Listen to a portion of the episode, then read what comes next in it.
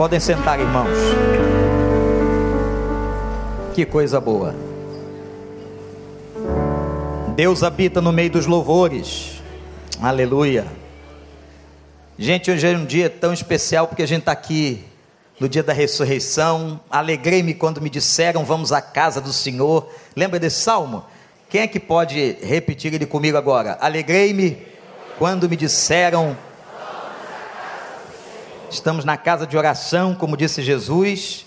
Hoje também celebrando esses 17 anos do Centro de Ação Social, lançamento dessa campanha de 120 dias de oração pela, pelas eleições no Brasil, mas hoje também é o dia do pastor. Ah, tá vendo? Ninguém sabia.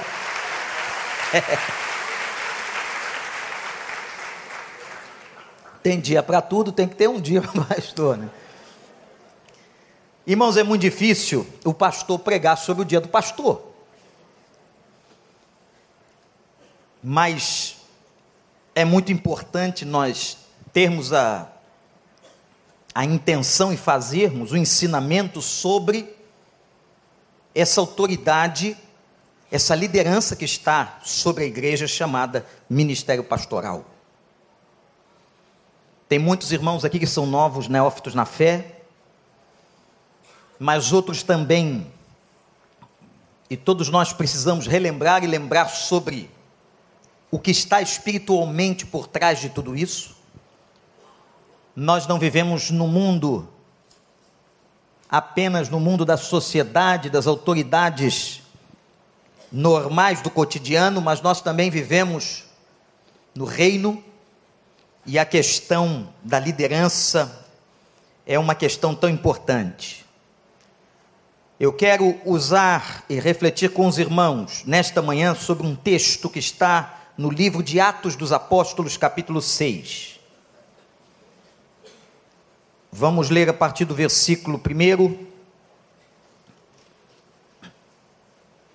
Atos narra o início da chamada igreja primitiva.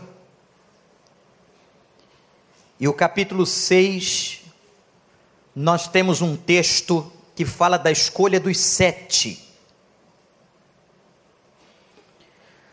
Naqueles dias, crescendo o número de discípulos, os judeus de fala grega, entre eles queixaram-se dos judeus de fala hebraica, porque suas viúvas estavam sendo esquecidas na distribuição diária de alimento. Por isso, os doze reuniram todos os discípulos e disseram: não é certo negligenciarmos o ministério da palavra de Deus, a fim de servir as mesas. Irmãos, escolham entre vocês sete homens de bom testemunho, cheios do espírito e de sabedoria. Passaremos a eles essa tarefa e nos dedicaremos à oração e ao ministério da palavra. Tal proposta agradou a todos. Então escolheram Estevão, homem cheio de fé e do Espírito Santo, além de Filipe, Prócoro, Nicanor, Timon, Pármenas e Nicolau, um convertido ao judaísmo proveniente de Antioquia apresentaram esses homens aos apóstolos, os quais oraram e lhes impuseram as mãos.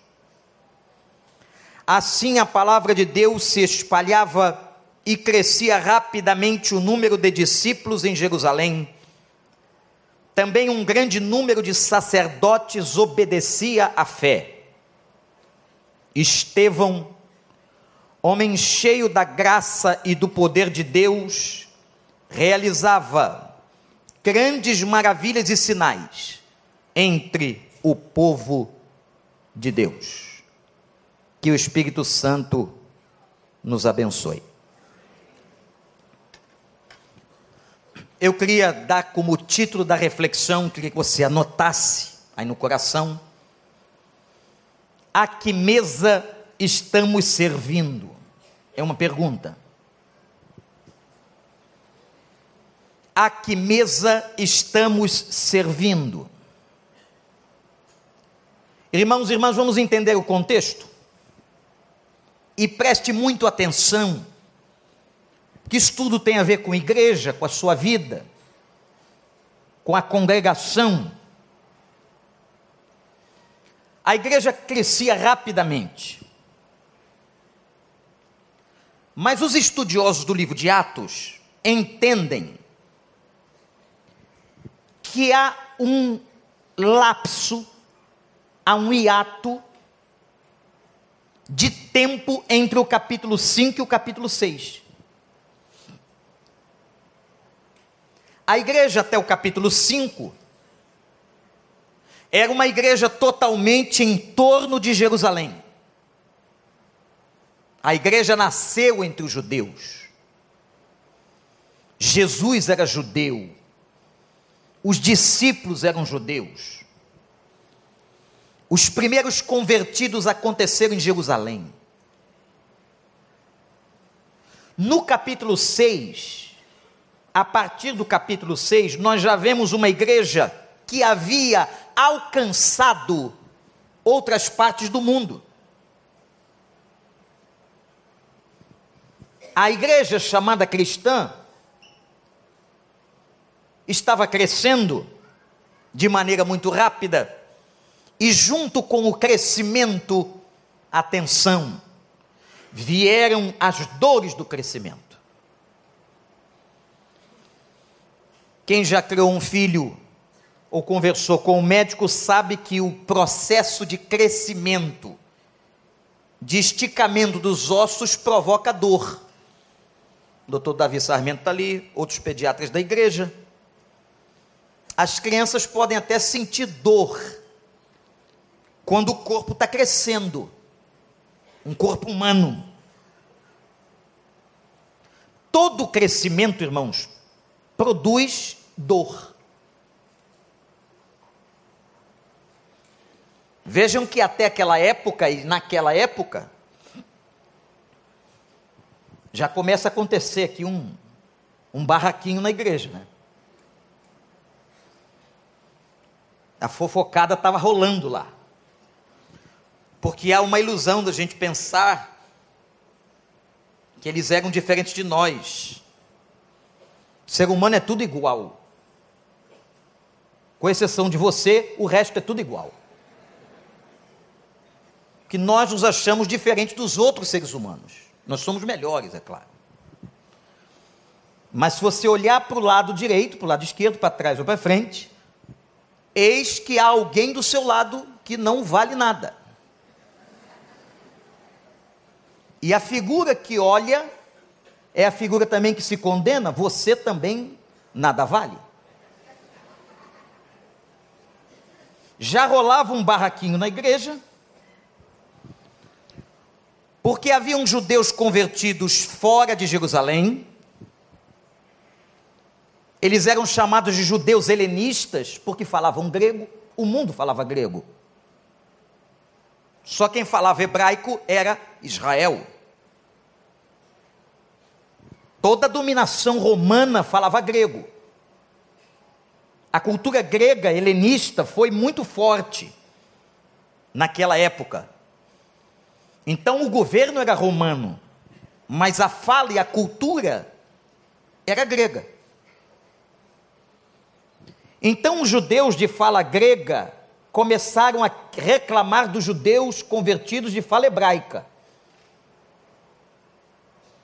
Qual era a reclamação? Que as viúvas não estavam sendo atendidas na distribuição dos alimentos cotidianamente.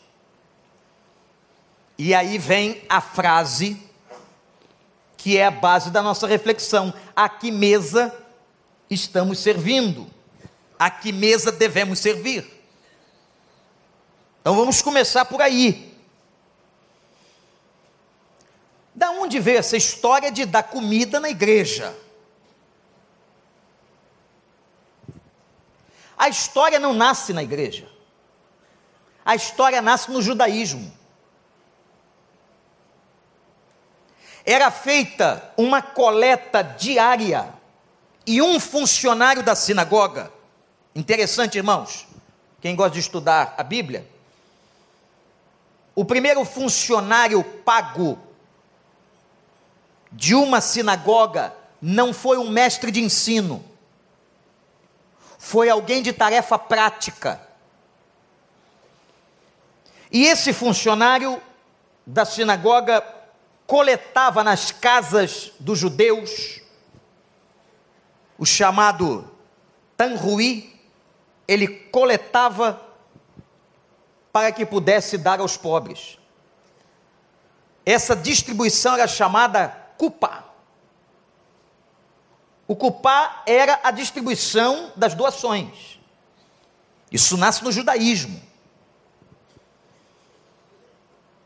Quando os judeus se convertem, eles trazem para a igreja de Cristo, a igreja nascente, muitas práticas do judaísmo. Foi só com o tempo e foi muito difícil arrancar certas práticas judaicas de Pedro e dos outros. Mas há princípios e há coisas que eles trouxeram que eram ruins. Como, por exemplo, quererem que um novo convertido se circuncidasse. Isso era ruim. Porque o apóstolo Paulo começou a ensinar, ele como apóstolo dos gentios, que a circuncisão do crente acontece no coração. Mas outras coisas que eles trouxeram foram boas. E uma das coisas boas que eles trouxeram foi a distribuição de alimentos. Então a igreja cristã começa essa preocupação com o pobre. E com a distribuição de alimentos, trazendo a prática que havia dentro da religião judaica. E essa prática vai totalmente ao encontro dos ensinamentos de Jesus. Porque se você pegar Mateus no seu final e os ensinamentos de Cristo, ele vai falar que nós temos sim que ajudar ao pobre, ao necessitado. Tive fome, não me deste de comer. Tive sede, não me deste de beber.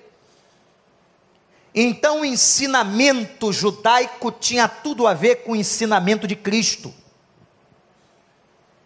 Com isso, a prática de distribuição de alimentos também vai vingar na igreja chamada cristã, doutora Maura, assistente social.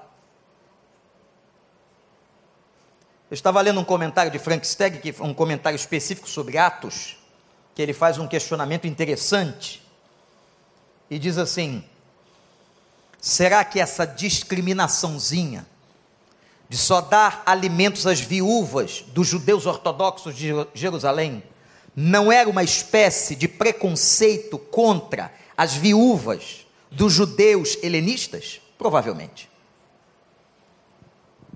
Provavelmente. Porque os judeus ortodoxos consideravam judeus helenistas, judeus de fala grega e de costumes gregos, como gentios. Não era raça pura. Então é possível que rolava também preconceito lá no meio da distribuição. Como o ser humano é, não é? Esses seres humanos são terríveis. Rolava essas coisas. E a pergunta: a que mesa servimos? Ou a que mesa devemos servir?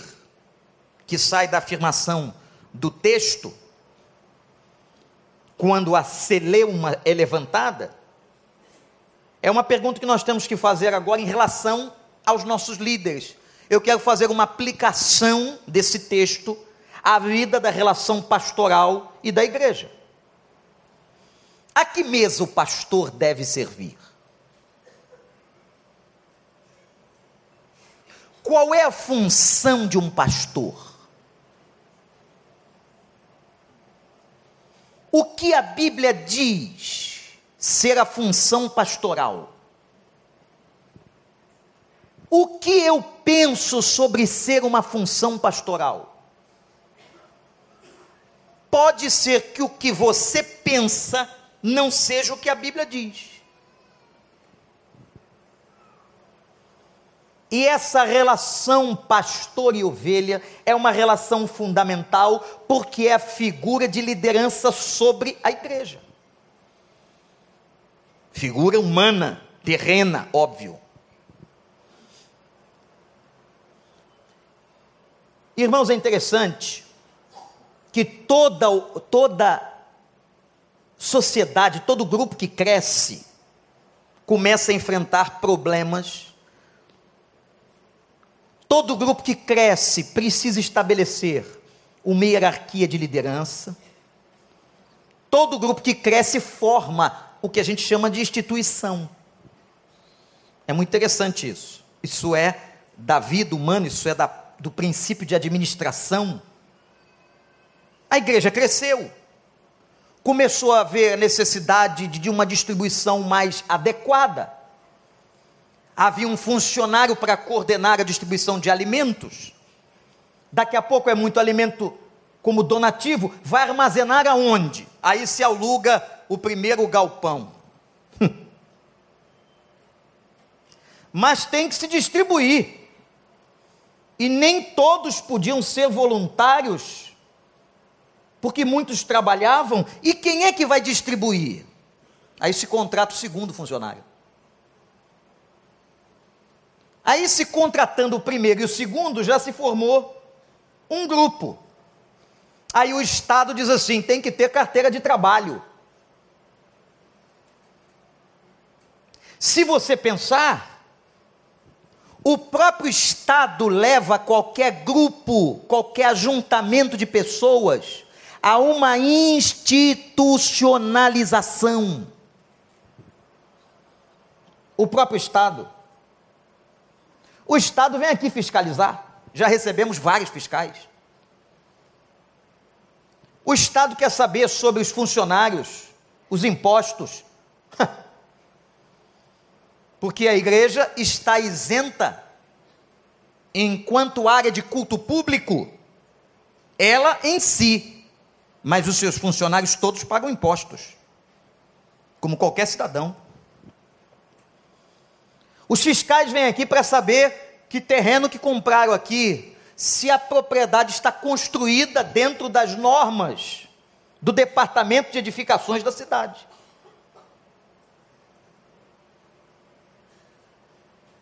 O corpo de bombeiros vem ver se os extintores estão carregados e se as caixas vermelhas estão nas posições estratégicas se houver uma situação de sinistro, de incêndio no meio da congregação. Se o tamanho das portas são adequadas para o fluxo de pessoas. Irmãos, é muita institucionalização. Aí são plantas, são funcionários, são técnicos. Naquela época já acontecia isso. O Estado romano fiscalizava a igreja. Tanto é que até a liberdade da pregação era fiscalizada. Então entenda os irmãos, que a igreja não tem como, desde o seu nascedouro, sendo um ajuntamento de pessoas que cresce, não tem como ela fugir do aspecto institucional. Eu acho bastante primário e infantil o que eu ouço às vezes acontecer por aí. Vai um líder desse menos preparado ou diabólico para dentro de uma célula ou qualquer outro lugar e começa a fazer a pregação de apelo ao coração popular. A igreja está tão diferente hoje do que no passado. A igreja hoje virou uma empresa. Tem até contador. Tem que ter, Zé. Zé, tem que ter. Não estou mandando mensagem para Zé nenhum. Estou falando com Zé Paulo, que está aqui na minha frente que é meu pastor. Tem que ter. A igreja está tão diferente. Vamos formar um grupo só nosso, como os cristãos primitivos, puros, que saem de dentro do Novo Testamento.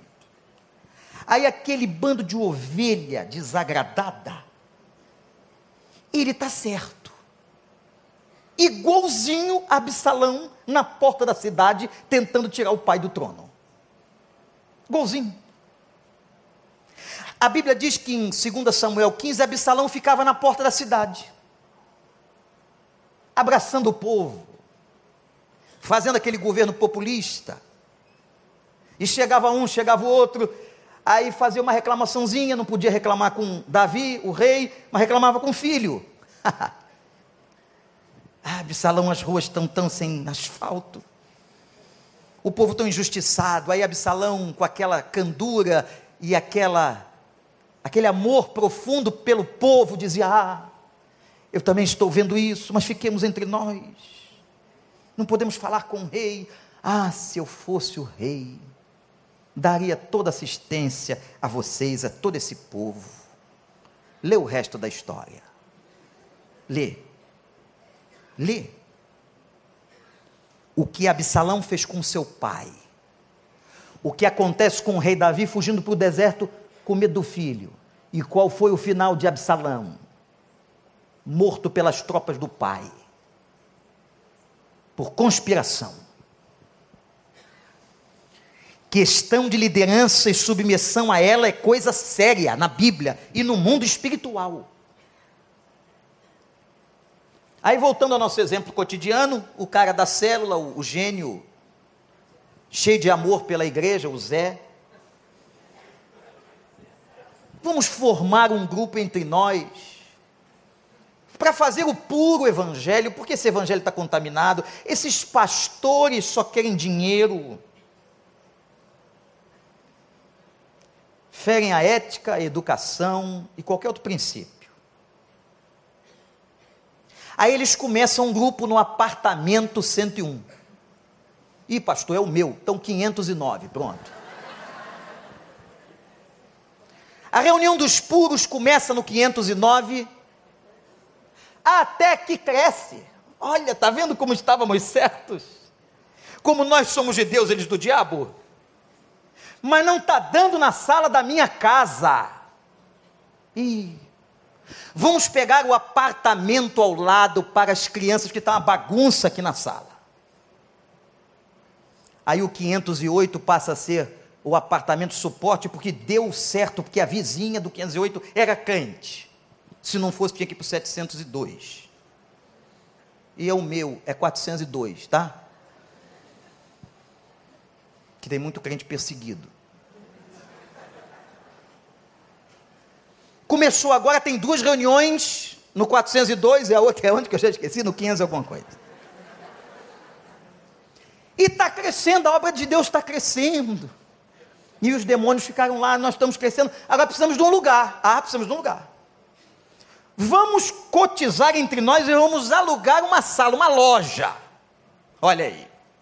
Começa a institucionalização. Aí o Estado pede um CNPJ para abrir uma conta, porque o pessoal começou a dar dízimo e colocar na mão do seu Nestor. Tem Nestor aqui? Pelo amor de Deus. Fui tentar achar um nome de longe, né? Seu Marculino. Botaram a mão no Diego. O Diego ficar na mão do Marculino, não pode. Daqui a pouco vão desconfiar do Marculino. Vamos abrir uma conta no banco. Tem que ter CNPJ. Mas para fazer o CNPJ tem que fazer um estatuto. Oh, Olha aí. Agora a igreja tem loja, estatuto, CNPJ e conta no banco. Institucionalizou. E tudo aquilo que era criticado pelo grupo santo, os santíssimos, estão fazendo porque precisaram institucionalizar a igreja por ordem do Estado. Agora a lojinha vai ser inspecionada pelo corpo de bombeiro, que vai pode dizer assim, ó, não dá para funcionar aqui, não tem o corredor central de fuga em caso de pânico. Olha aí.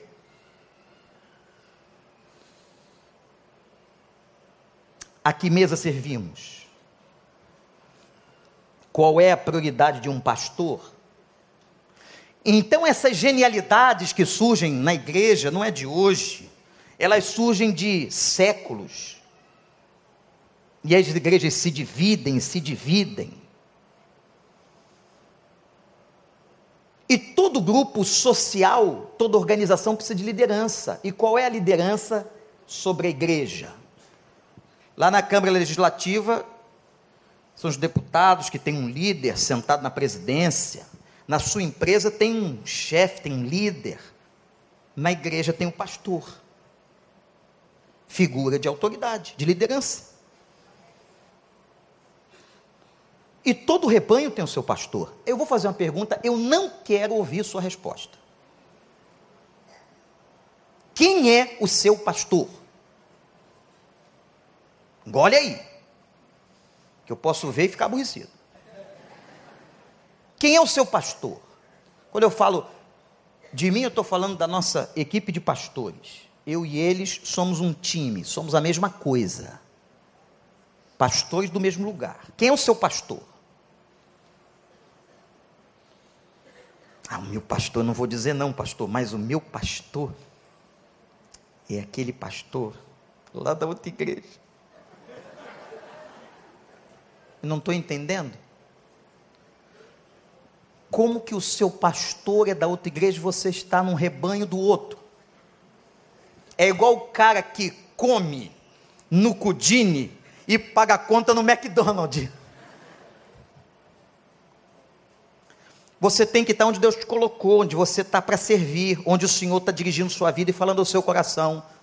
O seu pastor é aquele que pastoreia a sua vida, a sua família, a sua casa deixa de invenção. Eu tenho, estou entendendo que as pessoas que estão aqui são ovelhas desse ministério aqui. Claro que temos visitantes com o maior prazer. Ou você pode estar passando aqui, é um visitante, sou membro de uma outra igreja, venho até aqui, ótimo, não há problema em visitar igreja alguma. Mas você tem que ter o seu pastor. Não existe ovelha sem pastor. Há uma onda hoje entre uma parte da chamada sociedade cristã de pessoas que se dizem crentes sem, sem pastorado, que não tem rebanho, que não tem igreja. Eu vou dizer uma coisa para você com muita clareza e segurança bíblica: isso é do diabo. Ou pessoas que vêm de uma situação desde criança em que não aprenderam em casa o que é autoridade. Toda pessoa que não aprendeu em casa o que é autoridade vai ter dificuldade, não é só na igreja, não, é no casamento, é na vida profissional, porque ela não respeita a figura de autoridade e não respeita em qualquer lugar. O negócio começa lá dentro da casa, lá na fase de criança. Aí ela peita o chefe, muda de emprego, ela peita o pastor, ela peita o guarda de trânsito, ela peita o cara dentro do supermercado, ela peita todo mundo, porque é uma pessoa que não tem consciência de que o mundo tem autoridade em todas as esferas. Em qualquer lugar que você vive, tem alguém sobre você, já pensou nisso? Qualquer lugar que a gente vive, tem alguém sobre nós. Se eu entrar no BRT, quem dá ordem ali dentro é o motorista que conduz o veículo. No trânsito que você dirige, as autoridades de trânsito estão legislando sobre você. Dentro de uma organização particular, como um shopping, por exemplo, você tem que seguir as normas de funcionamento do shopping. Ninguém vai para o shopping se o shopping estiver fechado, porque eles não vão abrir. No seu trabalho tem alguém que está sobre você. Na sua casa existe o princípio do sacerdócio. O homem é o sacerdote da família. Tem mulher que não entendeu isso até hoje. Confunde com opressão, com autoritarismo, com violência. Tem nada a ver. E é por isso que nós estamos vivendo hoje uma crise de autoridade no mundo. Não se respeita ninguém. Eu ainda sou do tempo que para dormir eu pedia benção à minha mãe ou ao meu pai. E não eram crentes, era uma questão de princípio, mas saía da boca deles por amor aos filhos. Que Deus te abençoe. Quem abençoava era Deus. e louvado seja o Senhor, e eu tenho orgulho de dizer isso aqui. Não se respeita pai, não se respeita mãe, não se respeita guarda, não se respeita chefe, não se respeita pastor, não se respeita ninguém. Do mundo anárquico, onde todas as autoridades são questionadas. Aí o cara pega um exemplo de um bandido. Aí, tá vendo? É autoridade, mas é corrupto. Olha, você não pode tomar todas as autoridades, porque um é corrupto. Você não pode quebrar um princípio bíblico de autoridade, porque alguém cometeu pecado. Quem cometeu pecado vai pagar pelo pecado. Quem errou vai pagar pelo erro. Na mão e debaixo da mão poderosa de Deus. Agora, você não pode quebrar um princípio do Novo Testamento, um princípio estabelecido pelo Senhor, porque você viu um exemplo errado na câmara tal, na igreja tal, na empresa tal. Ah, porque eu soube que o pastor não sei aonde está roubando, e aí todo pastor é ladrão, não é? Aquele político é desonesto, todo mundo é desonesto. Aquele empresário só nega, todo empresário só nega.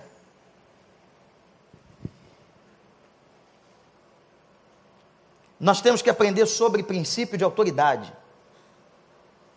Isso é ensinamento neotestamentário. Quem nomeia o pastor vem de Deus a congregação, passa pela congregação, mas vem do trono.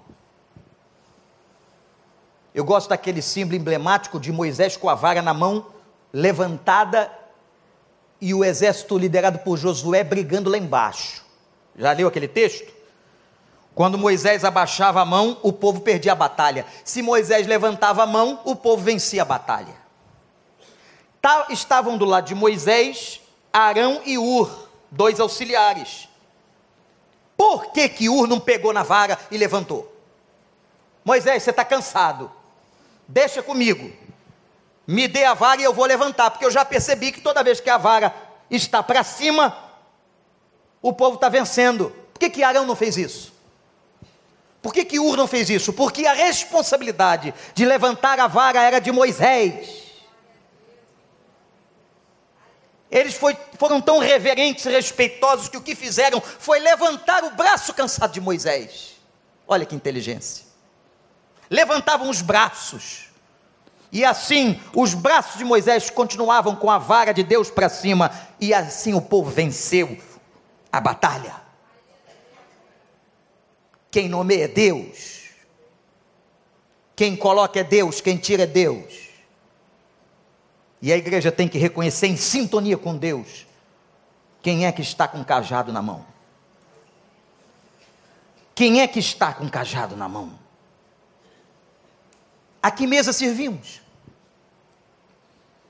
Porque a preocupação quando a igreja cresceu, institucionalizou, era o que que então eles vão fazer? No outro dia, eu peguei, pastores, uma relação de atributos de uma igreja que queria um pastor. Nem Jesus encaixava no negócio. Jesus não se encaixava. Jesus não podia ser ele mesmo o pastor da igreja. Tal era o grau de exigência. Anotei aqui. Ele tem que pregar muito bem. Hum que saiba ensinar em todas as esferas da escola bíblica e todas as classes de líderes. Então ele é pastor e mestre. Conselheiro que conduza bem um aconselhamento, se puder com dotes de psicologia, para discernir a alma. Lindo que administre com presteza, seja um exímio administrador para que não deixe qualquer problema na esfera financeira ou de qualquer outra esfera de administração. Que saiba trabalhar com dinheiro, tesoureiro. Que entenda muito de engenharia e arquitetura. Porque quando nós construirmos um novo templo, precisaremos de um pastor construtor. E que também conheça as leis do Estado e da sociedade. Bom, A igreja pediu então um teólogo, psicólogo, engenheiro, administrador e advogado. A que mesa servimos? Mas o problema é que isso aqui não é colocado no papel, mas é disso que o imaginário popular espera do cara. Hum, pensa aí. É esse cara que o povo quer. Esse mega super humano que está aqui. Isso aqui não é uma pessoa, isso é uma máquina. Isso é um extra terrestre. E eu te aviso que eu não tenho a maioria disso aqui. O que eu pude fazer ontem foi pegar Timóteo e ver ali o que está faltando naquela instrução aos bispos da igreja e aos diáconos. Aí eu fui ver ali. Senhor, isso aqui vai, isso aqui não estou bem, não. Isso aqui, isso eu posso fazer. Agora, isso aqui. E ainda pesa nos dias de hoje. E aí, rebanho, presta atenção, hein? Rebanho a tirania do resultado. Irmãos, estamos debaixo da tirania dos resultados em todas as esferas. Lá na empresa, o cara coloca a meta do vendedor, tem que vender, cumprir a meta, senão tu vai ser demitido. Administrações feitas na pressão. No banco tem metas, não é, Joel? O banco tem metas aos seus funcionários. Não foi isso, Tiago? Você não trabalhou em banco? Estamos debaixo no século 21 da tirania do resultado, na igreja também. Porque agora o pastor pede a Deus, clama chorando: Senhor, dai-me almas, converta as pessoas.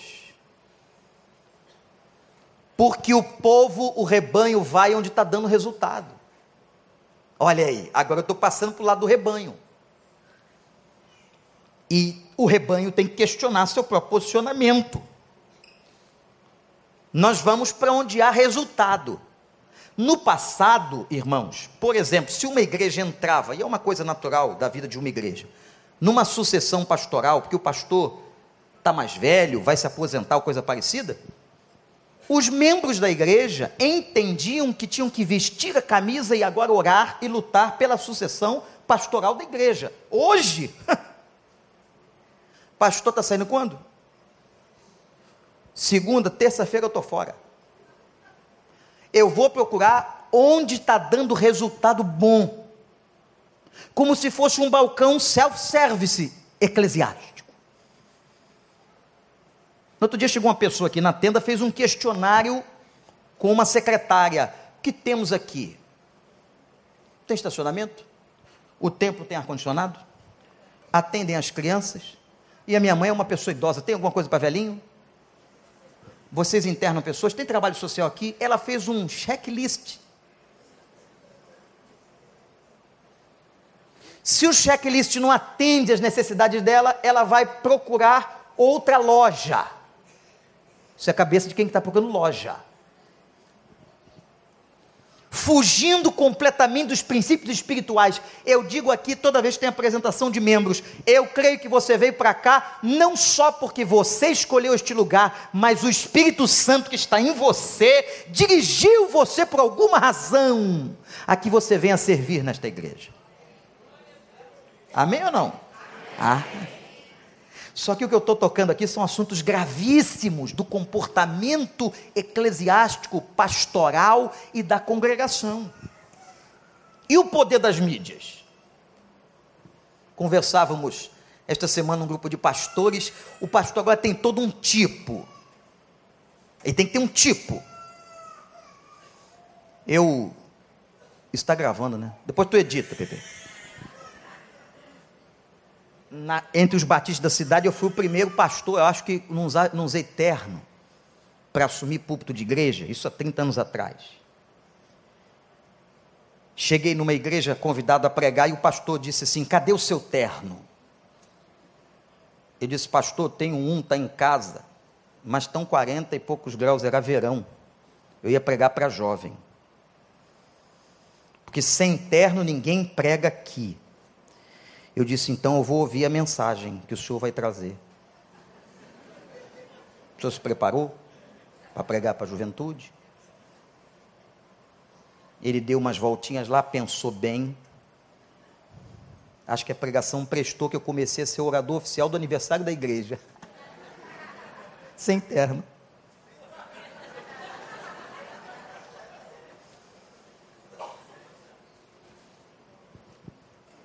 No passado a gente trazia tudo que era da Europa para cá. E isso era ser crente, tinha que tocar harmônio, não é harmônio não? Você viu harmônio tocando, Darília? Tu também? Harmônio. Pastor com terno. O culto com processional, recessional, intercional, não sei o que, o nau. E no final também. Tinha que ter um negócio chamado pós-lúdio. Juventude sabe o que é pós-lúdio? Anota aí que isso é importantíssimo na adoração.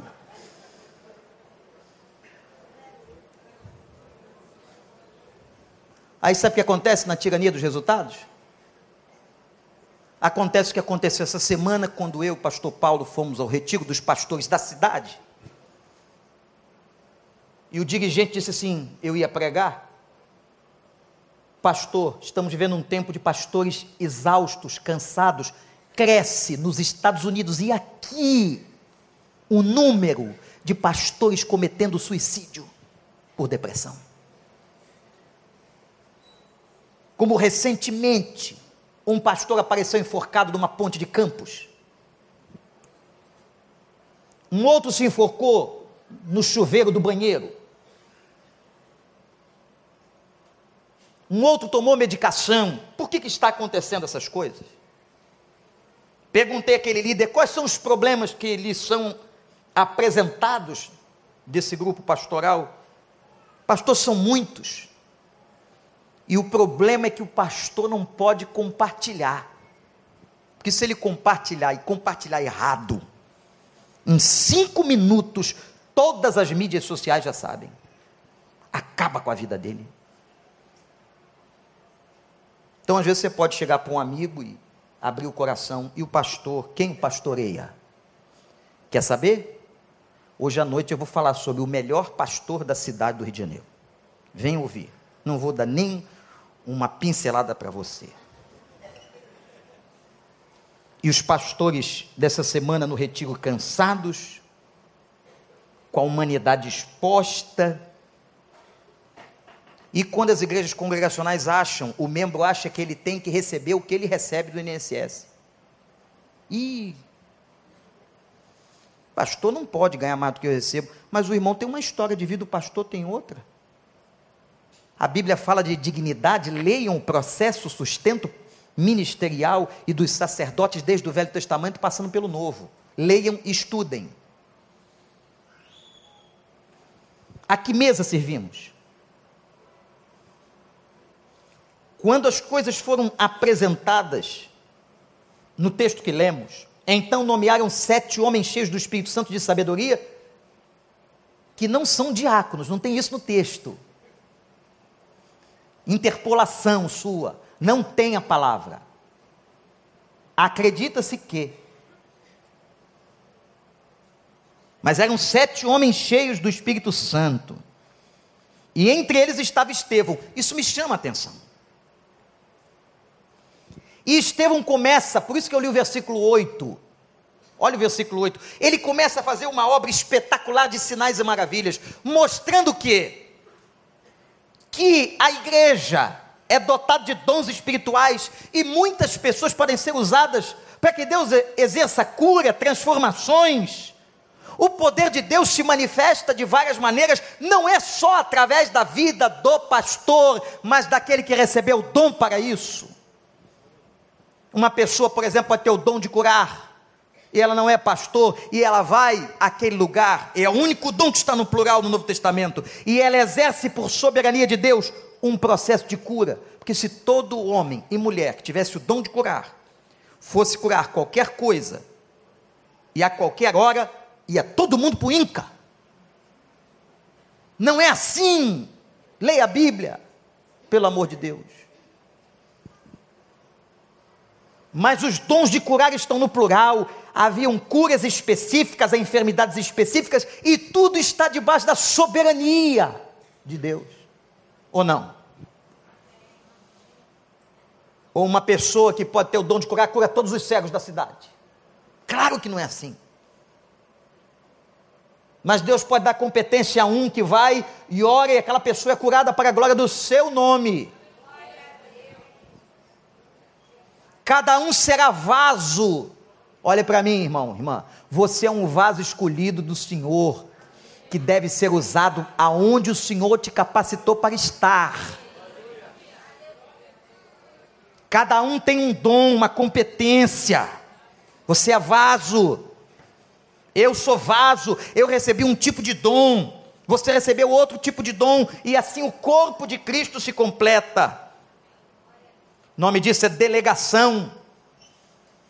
Eles delegaram, os discípulos delegaram aos outros sete que outras tarefas acontecessem na igreja. Por isso que nós temos tantas pessoas fazendo tantas coisas diferentes. Essa igreja não seria o que ela é se não houvesse delegação, se não houvesse pessoas em lugares estratégicos, se não houvesse um povo fazendo a obra. Agora, há situações que é necessário que o tempo daquela pessoa seja dado full time, todo o tempo de trabalho, então a igreja pode contratar aquela pessoa, porque digno é o obreiro do seu salário leia a Bíblia. Estou aqui, irmãos, ensinando biblicamente e peço a você que confira no Novo Testamento cada palavra. Seja um bereense, vá nos textos e busque os princípios do que eu estou dizendo aqui. E aí a igreja escolheu sete e impuseram-lhe as mãos. Por quê? Isso é Novo Testamento, não é velho não. Impuseram as mãos. O ato de impor as mãos é um ato de transferência. Eu estou transferindo alguma coisa ao outro.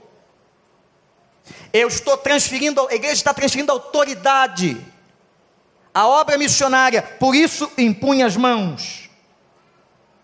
E essa autoridade vem de cima e a igreja transfere para aquele que é chamado para agir em nome dela. Por isso que no concílio de um pastor, os outros lhe colocam a mão sobre a cabeça, a igreja estende as mãos. No envio de um missionário, a igreja estende as mãos. Porque está conferindo autoridade. Um membro vai para o campo ou vai fazer alguma coisa, a igreja estende as mãos. O poder da delegação, como Jetro disse a Moisés, sozinho você não consegue. O que você está fazendo, Moisés? Moisés, hein? Moisés. O que você está fazendo não é bom escolha homens capacitados para poderem julgar as questões do povo. A importância da equipe pastoral de Moisés. A importância da equipe pastoral de uma grande igreja, ou de uma igreja grande. Louvado seja o Senhor e reconheçam os seus pastores Tomem conhecimento de causas, olhem a história das pessoas.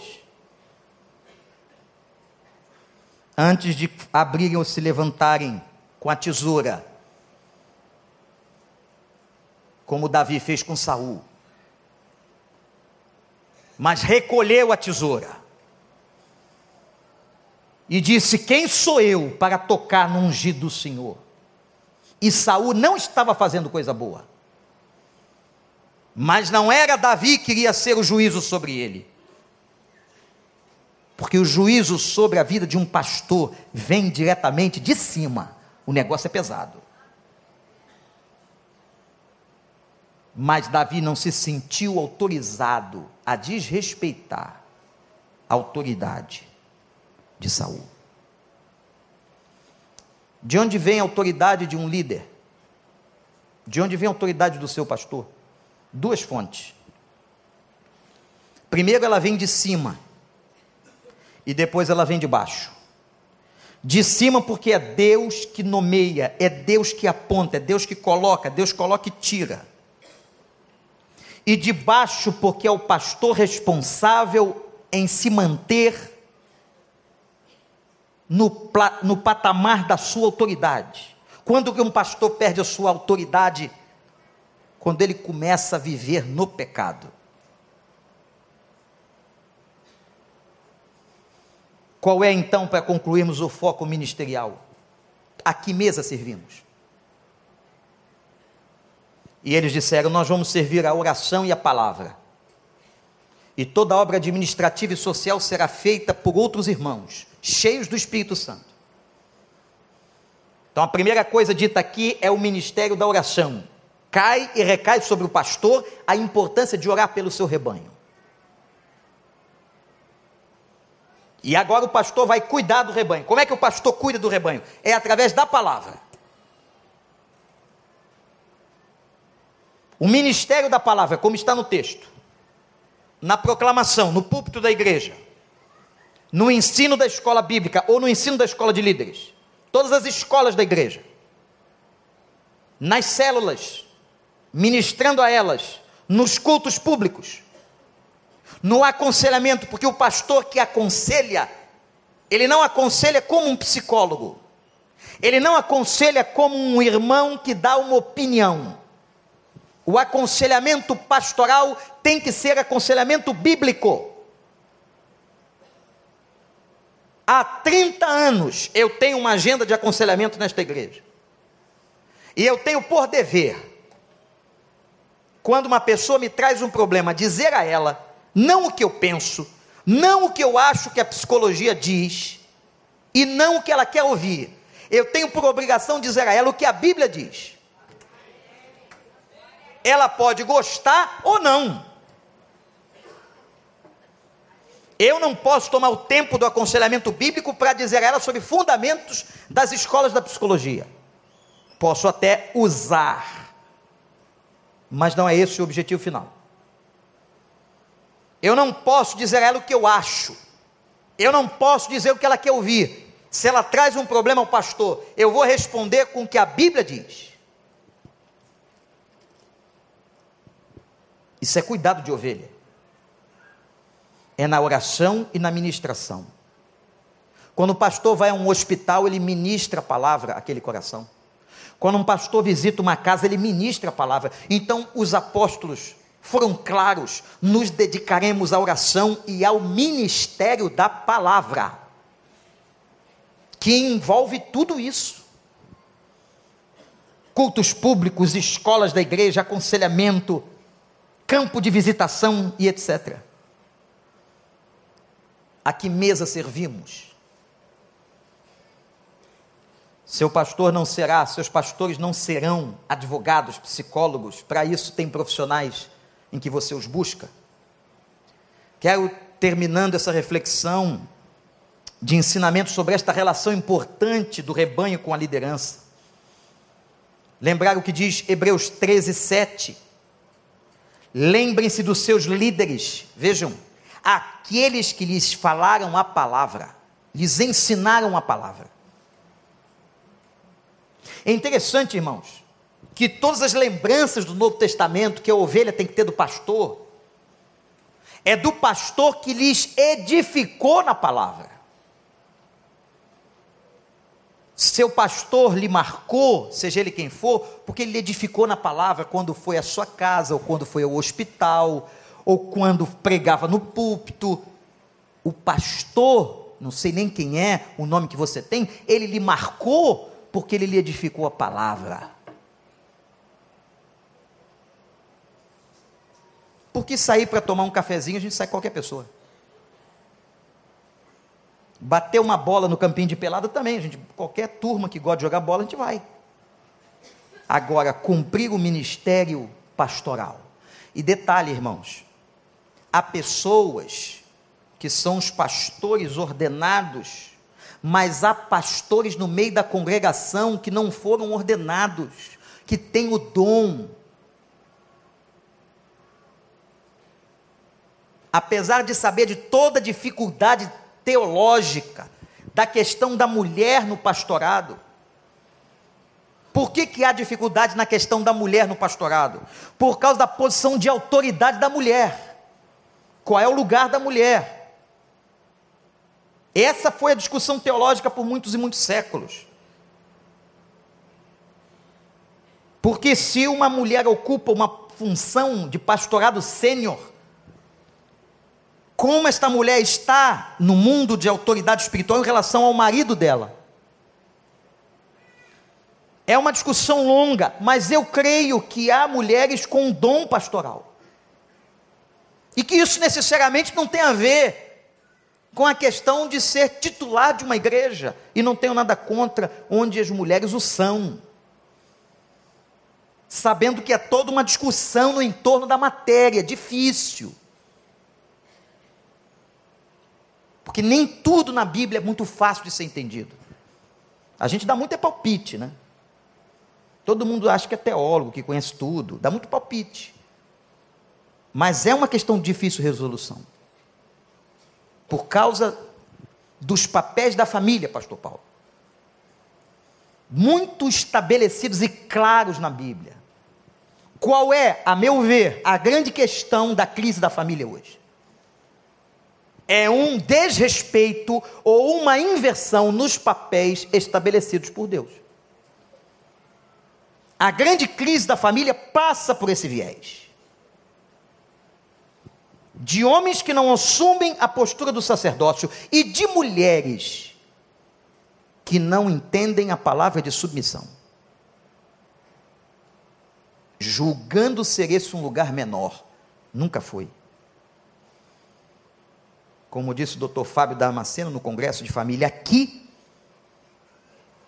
mulheres que são seguidoras de Simone de Beauvoir. Leiam a história. Quando fez a Revolução dos Sutiãs, em Paris, a grande passeata, que depois foi copiada nos Estados Unidos. O empoderamento. Que por trás do empoderamento há uma distorção da verdade há uma distorção quanto à família, há uma distorção da postura da mulher em relação ao homem, há uma distorção sobre a criação de filhos. Em nome do empoderamento, entra nessa, entra. Você tem que entrar, meu irmão, minha irmã, no que a Bíblia diz. Ok? Nós podemos ser moderninhos, contemporâneos, mas nunca fugirmos do que a Bíblia manda e diz. É o nosso código de ética, de moral e de lei. Entre, seja moderninha na palavra. A esse Deus abençoa, ao que está plantado, e o Senhor promete uma vida frutífera. Agora, pessoas que querem distorcer em nome do tal do empoderamento feminino. Orem por seus pastores porque há uma técnica diabólica muito interessante que foi dita pelo profeta Zacarias e repetida por Jesus Cristo: feriu o pastor, dispersa o rebanho. Qual é o trabalho de Satanás? Eu vou tentar ferir esse cara. E eu vou buscar, e assim o diabo faz, a porta mais frágil qual é a porta mais frágil? Todo mundo aqui tem uma porta mais frágil. Não é não, pastor Daniel? Celebrando ensina isso. Todos nós. Qual é a porta mais frágil? É aquela ali? Então é ali que o diabo vai ficar batendo, batendo, batendo, batendo, batendo, até que ele consiga, porque ele não desiste, derrubar aquele pastor. E derrubando aquele pastor naquela porta que está ali frágil, ele dispersa o rebanho e o diabo faz a festa. Está repreendido no nome de Jesus sobre a vida de cada pastor desta igreja, qualquer ação de Satanás. Você pode dizer amém, igreja?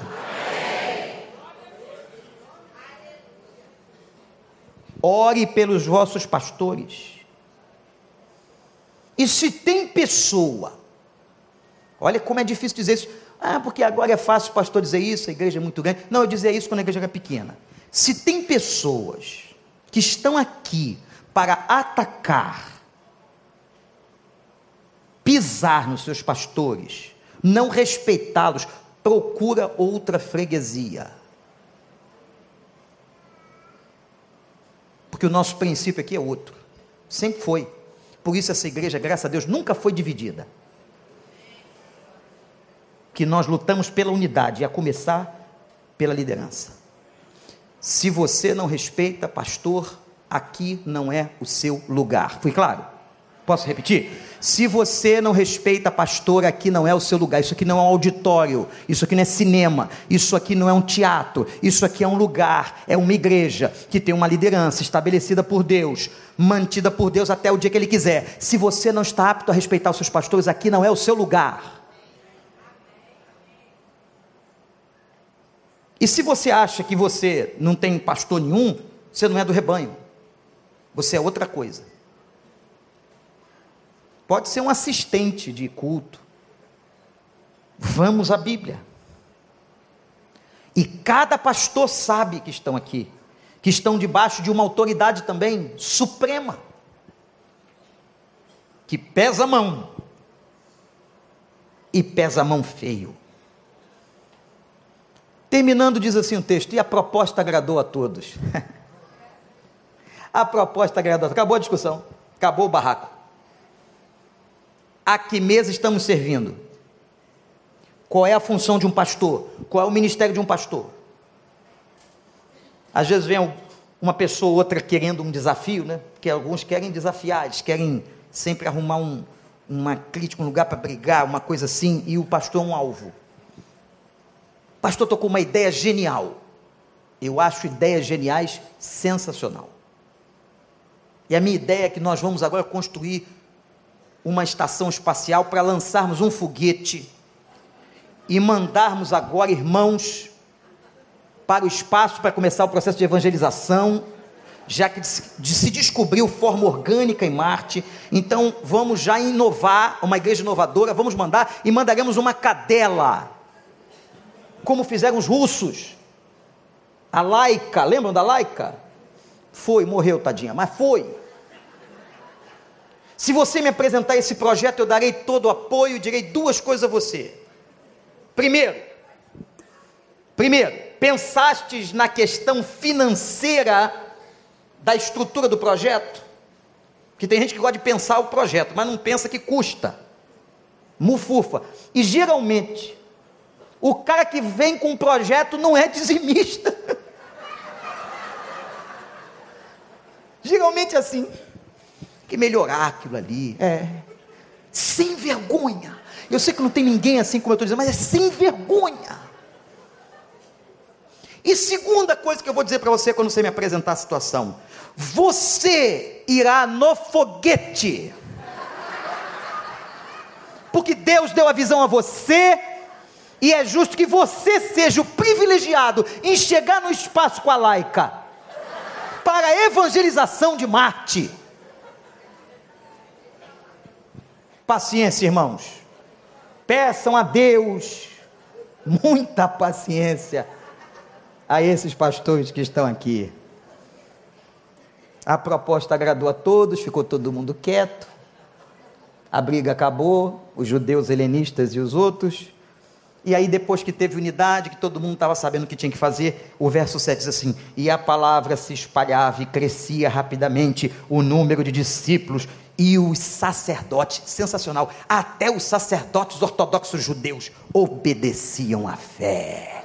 Sabe por quê, igreja? Unidade, unidade entre igreja e sua liderança, sua liderança e igreja, igreja com igreja, irmão com irmã, irmã com irmão. É só assim que a igreja vai para frente.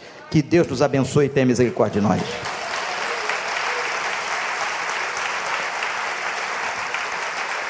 Vou convidar todos os pastores que venham aqui para que vocês orem com imposição de mãos sobre nós. Pastores venham aqui. Se há um pastor que for ordenado na congregação, mesmo não sendo deste colegiado aqui, pode vir aqui também, que você exerce um. Ah, eu sou pastor, como Silvino sempre me disse, sou pastor lá no meio da educação. Não vi homem amar mais educação do que ele aqui. Paulo, Paulo não é da equipe, mas Paulo faz um trabalho na área de psicologia extraordinário, reconhecido na cidade pastor que está chegando ali da Assembleia de Deus, pastor, pastor Josemar, grande escritor, homem de literatura. Não é da equipe, mas está na igreja. Olha aí. Olha outro ali. Quem? Pastor Marcelo, vem para cá, pastor Silvino, homem da bicicleta. Depois vocês vão saber que projeto é esse. Tri, o tri, como é que é o nome? Tricicleta. da leitura. Fantástico projeto educacional. Vamos ficar em pé, irmãos? Quem? Pastor Samuel. Tem o pastor Luiz Barros, que nunca sobe aqui, mas é pastor ordenado. Pastor André. Pastor Paulo é minha memória, ele fica atrás de mim, ó. Pá, pá, pá, pá. Porque é muito nome, né, irmãos? É muito nome, é muita gente. Ou o pastor também tem que ser dicionário. E tem que saber todos os. Tem uns dicionários agora só de nome, irmã Ceia. Só nome. Eu vou ordenar a cada pastor que passe uma hora por dia lendo todos os nomes do hall. Vão ficar doidinhos, não conseguir fazer nada. Gente, orem por nós. Hoje é dia do pastor. Dê um abraço nessa galera que luta, que trabalha nas mais diferentes áreas. Não é fácil guarda o que eu disse: o diabo está sempre buscando a porta frágil para tentar derrubar o cara, porque derrubando eles dispersa o rebanho que está debaixo deles. Deu para entender? O único pastor que não tem jeito é o que cai e fica no erro. Até se um pastor cair, como já aconteceu, mas em arrependimento, nós vamos tratar e restaurar para a glória do Senhor. Isso é Bíblia. Ame os seus líderes espirituais, lembrem-se deles. Irmão, chega uma época da vida que a gente não precisa mais de ninguém aplaudindo nada. A gente precisa de oração. Só. Ore por nós. Estendam as mãos para cá. Eu vou convidar a irmã Rita. Rita, vem aqui. Ore pelos pastores, na pessoa da congregação, que eu sei que toda vez que está ali, passa por aquela porta, diz para mim: Eu oro pelo Senhor. É só isso que eu quero. Quero mais nada. E dizer aos irmãos e à igreja daqui desse púlpito que vocês, Igreja Batista do Recreio, sempre trataram muito bem os seus pastores, inclusive em relação a sustento. Glória a Deus por isso que nada nos tem faltado e a fidelidade tem sido vista na obra do Senhor, Deus tem dado graça e crescimento. Irmã, ore por nós. Vamos ajoelhar, pastores? Podemos? Quem, o pastor que puder ajoelhar? Igreja, estende as mãos para cá. Eterno Deus, Pai de infinita graça e de infinita bondade. Senhor, eu quero começar te agradecendo, Pai, por esse colegiado tão maravilhoso que tu tem nos dado, por essa oportunidade, esse privilégio de termos, Senhor amado, pastores preparados na tua palavra, pastores preocupados, Senhor amado, com este rebanho, com esta igreja e com quantos, meu, tu tens mandado para aqui. Pai, eu quero te agradecer porque o que me fez, Senhor amado, fazer parte dessa igreja foi a tua palavra. E eu que eu visto, Senhor amado, quantos testemunhos aqui que é o mesmo propósito, Senhor, e objetivo das pessoas estarem aqui é verdadeiramente a tua palavra, Senhor amado, que tem sido com profundidade aos corações. Meu Deus e meu Pai, toma cada um que aqui está de joelho na tua presença. Senhor, tu sabes as dificuldades que eles têm passado. Tu sabes os momentos que são difíceis, os desafios, meu Deus, que esses homens têm enfrentado para levar a tua palavra, Senhor amado, avante na plenitude do teu espírito. E eu te peço nesse momento, Querido, derrama a porção dobrada do teu espírito, derrama da tua graça, repreenda, Jesus amado, toda retaliação maligna contra essas vidas, Senhor. Repreenda, Senhor, todo mal contra essas vidas, todos os espíritos imundos de calúnia, Senhor amado, que tem, Senhor amado, se levantado contra os teus ungidos, seja banido nesta igreja pelo poder do teu sangue, seja destruído, Senhor amado, e que eles tenham, Senhor A alegria do Senhor aqui em pregar a tua palavra. Deus, toma seus familiares, visite, blinde os seus lares, blinde, Senhor amado, a sua família, as suas companheiras, os seus filhos, Senhor. Toma nas tuas mãos, dando a eles, meu Deus, meu Pai, a graça, a coragem, o ânimo, o fortalecimento do teu espírito. Fortalece os seus físicos, Senhor, dê saúde espiritual, mental física para a glória do teu nome. E receba-os neste dia, que é um dia, Senhor amado, reservado para o dia do pastor. E que neste dia, Senhor, eles possam sair daqui, Senhor amado, na convicção que foram chamados para a tua obra, para enfrentar os desafios, Senhor amado, deste mundo terrível, tenebroso, que estão aí, Senhor amado Quantas vezes, meu Deus, esses homens têm chorado e gemido nos teus pés, pedindo socorro do céu para enfrentar, Senhor amado, tudo que Satanás tem colocado. Deus, de encontro às suas vidas, mas eu te peço por misericórdia, dê vitória, ajude que, Senhor amado, toda essa membresia tenha amor, tenha carinho, Deus, tenha preocupação, porque, Senhor, se temos uma igreja saudável, se temos pastores saudáveis, Senhor, é porque, Senhor amado, tu tens ouvido o nosso clamor, tu tens, Senhor amado, trazido, Senhor amado, para um convívio saudável, uma igreja, Senhor, que cresça em conhecimento e na graça. Receba nosso clamor nesta manhã, eu te peço, Pai. Receba, Senhor, dessa, Senhor amado, a tua graça e o teu poder, o teu espírito de fortaleza para cada um, em nome de Jesus Cristo, o teu filho amado, aquele que vive e reina nas vidas de cada um para sempre. Amém e amém, Jesus. Vou pedir que os irmãos se sentem. Vou pedir aos pastores, temos uma, duas, três, quatro, cinco, seis portas. Quem está para cá, fica lá na frente. Quem está aqui no meio, fica ali. E vocês que estão ali, ficam lá. Só para que vocês recebam uma palavra daqueles que quiserem dar uma palavra a vocês. Muito obrigado. Deus abençoe o ministério de cada um. Podem descer. São sete portas. É isso mesmo, Ricardo?